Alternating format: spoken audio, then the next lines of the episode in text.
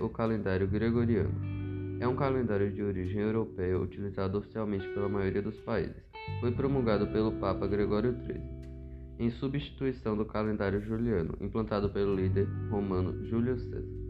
Como convenção e por praticidade, o calendário gregoriano é adotado para demarcar o ano civil no mundo inteiro, facilitando o relacionamento entre as nações. Essas unificações decorrem do fato da Europa ter historicamente exportado seus padrões para o resto do, do globo.